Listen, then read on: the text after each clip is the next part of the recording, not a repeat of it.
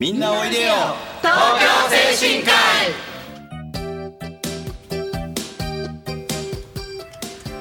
この番組はハートフルたなしフローラたなしを運営する社会福祉法人東京精神科医のスタッフが西東京市の高齢者支援活動を多角的に紹介してまいります。一般にはあまり知られていない介護の現場地域とのつながりそして東京精神科医独自の取り組みなどお話を中心に分かりやすくお送りしてまいります。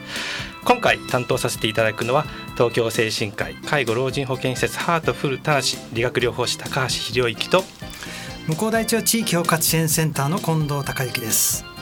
そして FM 西東京の直美ですよろしくお願いします。お願いいたします。さて、えー、本日は、えーと、リハビリでつなげよう多職種連携というのをテーマにお話を進めていきたいと思います。それではみんなおいでよ東京精神科医スタートです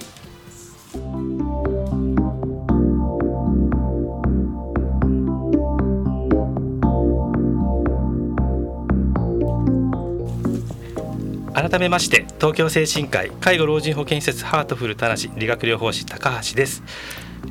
向こう大町地域包括支援センターの近藤孝之です。FM 西東京の直美です。よろしくお願いします。よろしくお願いします。今日は9月11日あの16年前にはあのニューヨークでね、はい、あのすごい大きなテロが起こった日でありますね。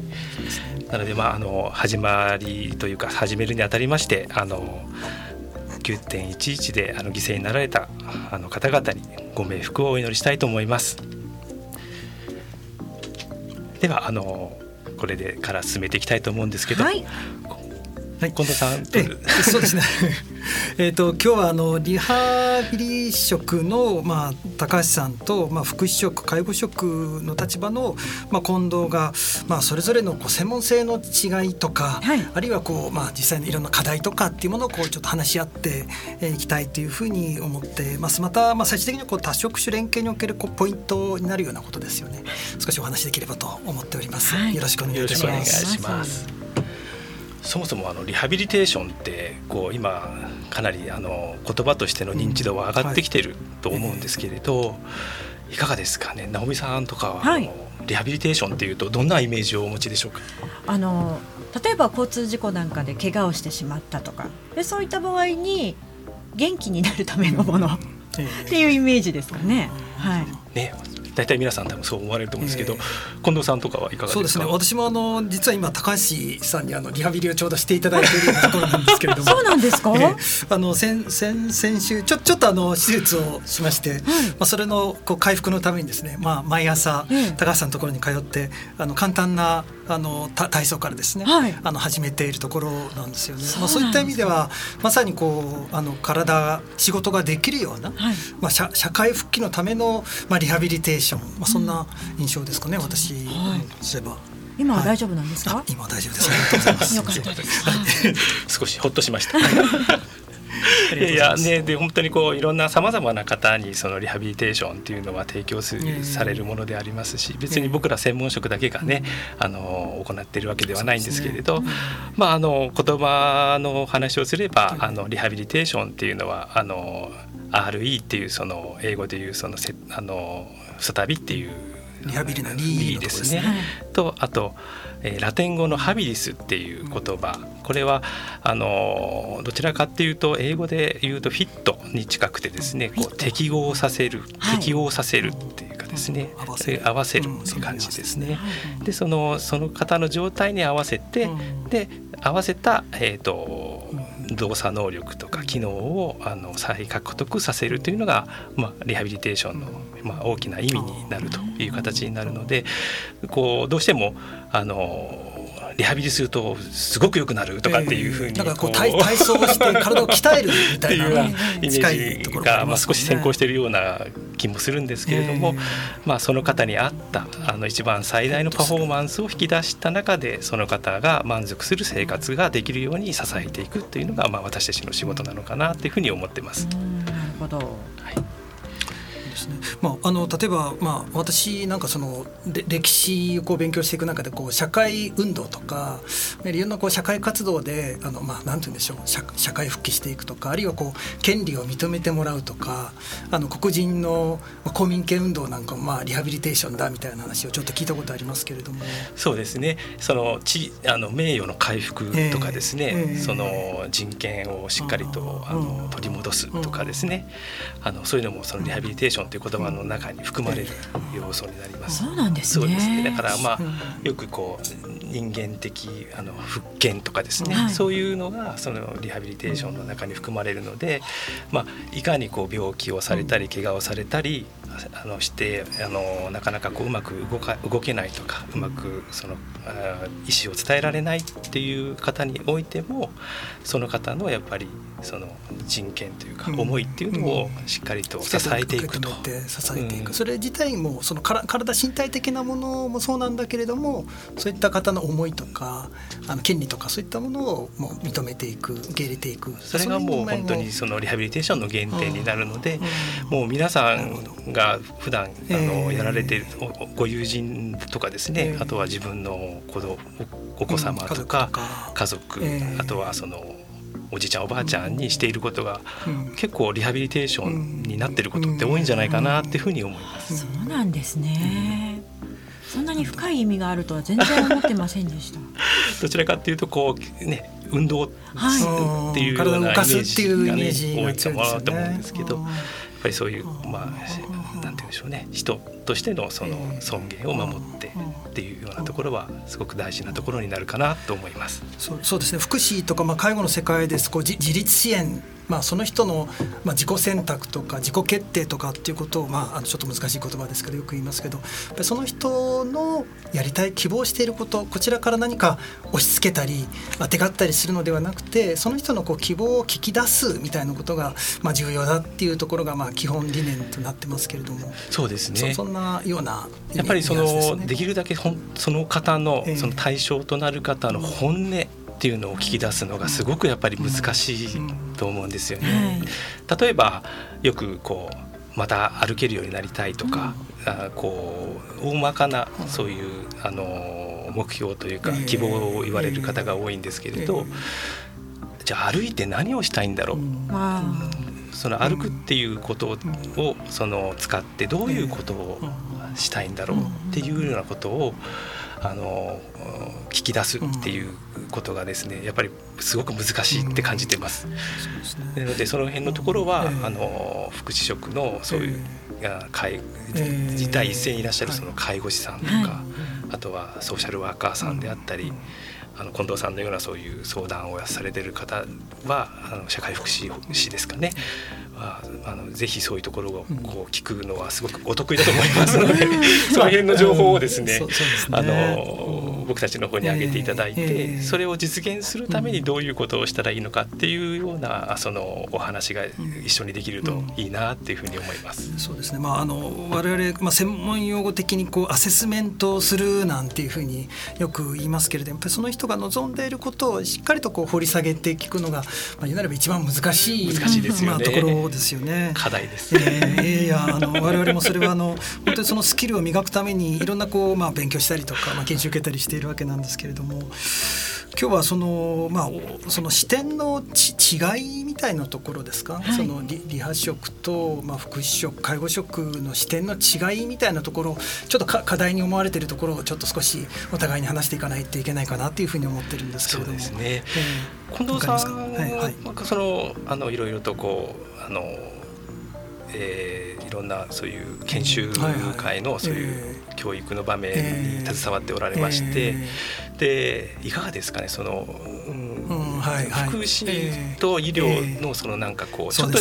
あのこうちょっとしたギャップというか、思いのギャップっていうのはやっぱり感じられますか？そうですね。あの強く感じます、ね。強く感じるってどんな感じに。やっぱりこう視点が違うあの医療職の持たれてるのはあのまあ医療的な身体的なところだけかつまあやっぱりその関わるのがポポイントというかタタイミング限られてますよね。福祉職介護職介護職っていうのはこう時間が長い生活全体を支援しているので、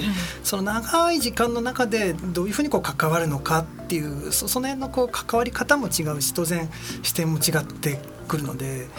あのいろいろこう、まあ、先生方からあの医療職の方たちですね看護師さんからアドバイスいただくことを理解しつつ、まあ、生活を支えているっていう、まあ、あの長い時間での関わりの中でこうアプローチしているっていうのが一つあるのかなっていうふうに思ってますけどなんか高橋さんそうですよね。本当にそうなんです。だからそのまあ、僕らその理学療法士であったり作業療法士っていうのはあのやっぱりその治療っていうことをまあ前提に教育を受けてくるんですけれども、その例えば病院とかですねそういうところではその怪我をしたもしくは障害を負ってしまった方が、まあ、できるだけそのその障害が少なくなるようにあのいろんなあの取り組みをしていくわけなんですけれども、まあ、一方であのそのえ福祉施設とかになってくるとやっぱりまあ我々のようなそのスタッフがいないところもありますしあとはそのその方のその、えー、支えているスタッフの数もやっぱり違いますよね。はいはいね。なのでどうしてもこう時間的な要素であったり、えー、その、えー、関われる、あの時間とかですね、えー、そういうのがすごくあとパワーのマンパワーがですね、えー、すごくあの違ってきちゃうので、どうしてもそのあの僕たちが考えなきゃいけないのはその方の今持っているその能力を使ってどういうふうにするとその人がもっとこう快適に幸せに過ごしていけるのか生活できるのかっていう生活リハビリ的な視点をですねもうちょっと持たなきゃいけないなっていつも思ってるんですけれども、うん、そうそうなるとどうしても出てくるのは過剰介護というかそうです、ね、やっぱりこう時間がない人手が足らない中でこう手出しすぎてしまってこうリハビリ生活リハビリのチャンスをどうしてもこう、まあ、我々の都合でっていうところもあるかもしれないけれどもあのちょちょっとお手伝いしすぎてしまうみたいなところは、まあ、よく言われるところでもありますよね。それで、まあ、その辺のところをどうやって、うん、その補ってで、えー、少しでもその方の持ってるポテンシャルを、うん、あの下げないように、あの、ね、日々あの関わりを持っていくかっていうのは本当にあの大切な視点だしそれはこれからこう一緒に考えていかなきゃいけない課題なのかなっていうふうに思いますね。さあ前半では視点の違いということでお話を伺いました。ここで一曲お届けして後半はでは今後どうしていくべきかという部分もねお話聞いていきたいと思います。では牧原紀之の僕が一番欲しかったものお聞きください。さあなたも一緒に体いい体操。はい、えっと今日からですね、ちょっとあのこの番組中にあの簡単な体いい体操をちょっと一つあのピックアップして皆さんにもぜひ覚えて少しずつあのお家でもやっていただきたいなと思うコーナーを始めることになりました。よろしくお願いいたします。お願いします。えっと今日ご紹介するえっと体いい体操は、えー、これからですねあのだんだん気温が下がってくると言いますか寒暖の差が大きくなってきて、えー、手足のが冷たくなってくる季節になってまいりますので、はい、えー、今のうちからあの血行を良くして冷え症予防をしていこうということで、えー、ふくらはぎの体操をあの一つあのお伝えしようかなと思ってます。お願いいたします。はい、じゃあそれではですね今日はあの座ってやる体操なんですけれどもこれはあの、えー、と足が伸びてても大丈夫なんですがまずは座ってやる体操なんですけれども、はい、まずちょっと今お椅子に、えー、お座りの方はちょっとお尻を前に出していただいて、はい、背もたれから背中を外していただきます、ねはい、大丈夫ですかね、そうしましたらしっかり両足を地面につけて、膝の上に両手をあの両膝の上に両手を乗せて少しこう地面に、えー、とこうグッと押しあの足をあの地面にグッと押し付けるようにしていただいたところで、そこからしっかりとかかとを上に持ち上げていただきます。ぐーかかとを持ち上げる。かかとを持ち上げる。はい、手では手ではちょっと押してね、意地悪をして押していて、はい、でぐーっと上げたらストーンと落とす。落とす。はい。ね。でこのぐーっと上げてストンと落とす時に少しかかとに衝撃を与えてあげた方がかかとの骨の、あのえー、がスカスカになるのを防げると言われていますのでちょっとこう軽く衝撃を与えるぐらいトンと置くような感じでしてみてください。はいえー、今ラジオで伝えてるんですけどいかがでしょう、えー、近藤さんお分かり？どうかわからない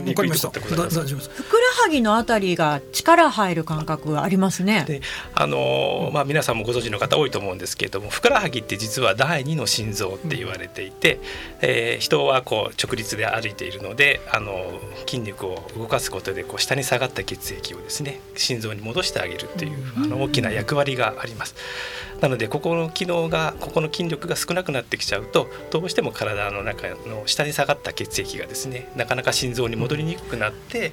で少しむくみが出てきて、はい、むくむとやっぱりどうしても表面に水分があるのでまたそこがこう外気にさらされると冷えやすくなってしまう。そういうような悪循環が起こってくるのでちょっとこの体操をですね例えばお出かけする前とか朝起きる前とか、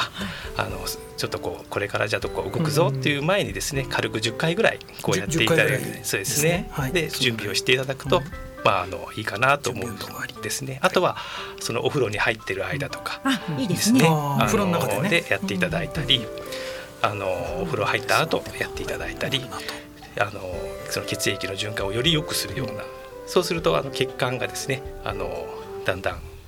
復活されてきて増えてくるので冷えの予防にもつながってくると。女性には少しあのいいんじゃないかなと思います。私も時間がある時にやってみたいと思います。私もなので。これはまああのこたこたつに入ってね足を投げ出している方もあの足を伸ばしたままあの足首をですね、自分の方にぐーっとこう向ける。うう足の甲が自分に近づく感じになればいいですか？すね、ぐーっと足を伸ばした状態で足をぐーっとこう自分の方にですね。足首から先をはい、でできるだけあの指先にはあまり力を入れないで足首を中心に自分の方に足の甲を持ってくるようなイメージで。これもふくらはぎに負荷がかかっている感覚がありますね。なのであのあの椅子の生活じゃなくてそういうあのこたつとかですね、そういうような生活の方あとベッドの上でもできますので、ぜひやってみてください。はい、はい、ありがとうございます。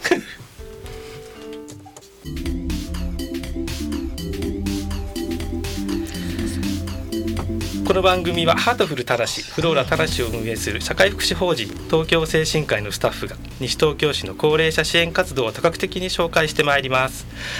一般にはあまり知られていない介護の現場地域とのつながりそして東京聖新会独自の取り組みなどお話を中心に分かりやすくお送りしてまいります。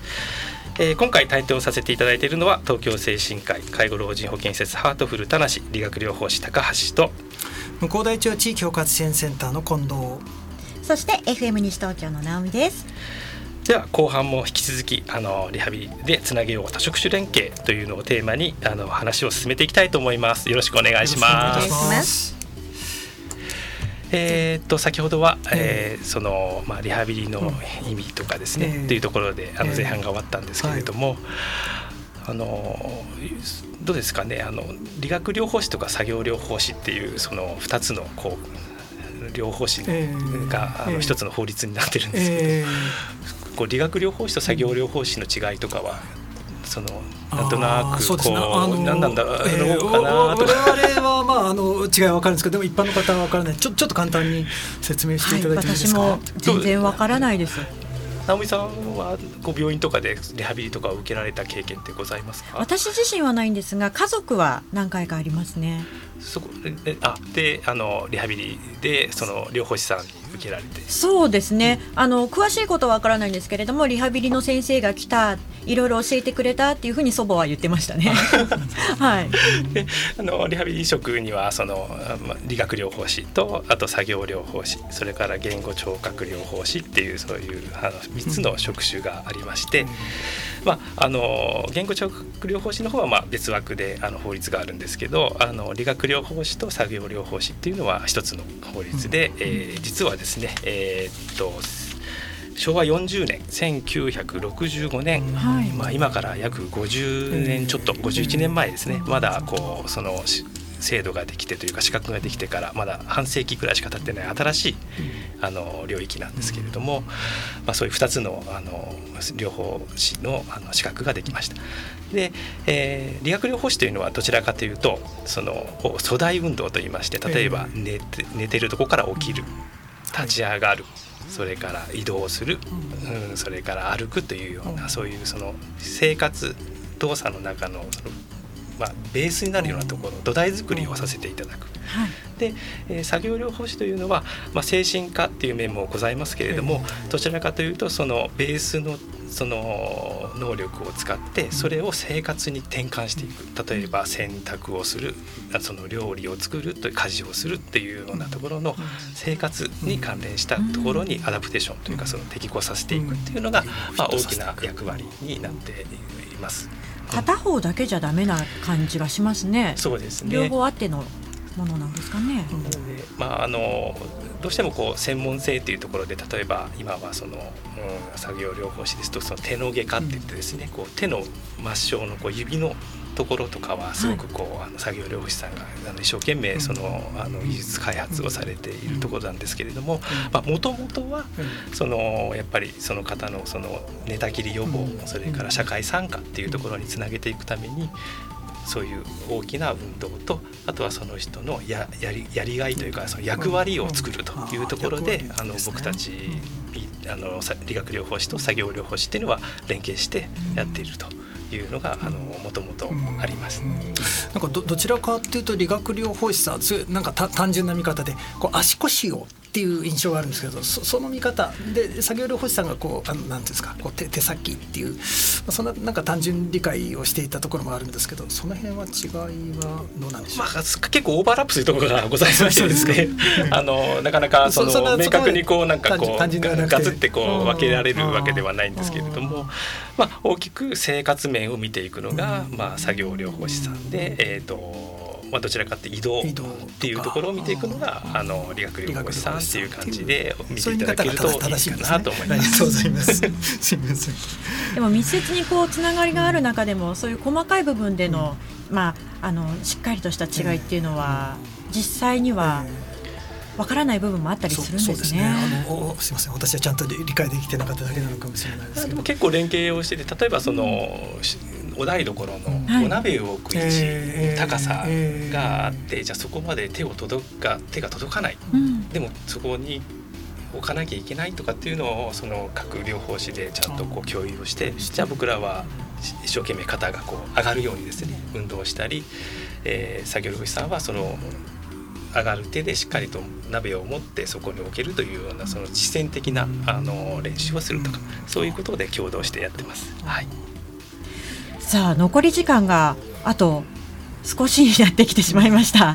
あの今回リハビリでつなげよう多職種連携というテーマでお話を伺ってまいりましたけれども今後もお二人、え高橋さんと近藤さんのチームの場合はリハビリについていろいろとお話を伺っていけそうな気がするんですけれども。そうですね。あのまだまだこういろんなこう専門職の方がそれぞれのこうリハビリテーションって役割がありますのでやっぱりお互いにこう違いを理解するっていうところで少しこういったこうテーマで進めていきたいなというふうに思ってます。はい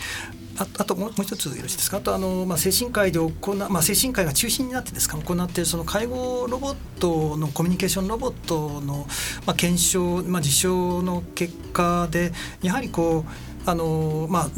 介護職の、まあ、負担軽減という側面もあるんですけれども今日出ていたかか過剰介護ですか、はい、まあ、そういったものをこうロボットがあの、まあ、あの代わってできるそしてそれをロボットが声かけすることでその方の利用者さんのあのリハビリの本来持っている力をあの回復できるっていうようなところも、まあ、検証結果が出ているので、まあ、そういったところも踏まえてですね、まあ、リハビリと、まあ、この介護あのロボット、はい、まあ、そんな視点でも少し見ていきたいなというふうに思ってます。わ、うん、かりました。また次回以降そのあたりも詳しくお話聞かせてください、はい、さあそれではまた来月のこの時間もどうぞ皆さん楽しみにしていてください。では次回もせーの。みんなおいでよ。東京精神科医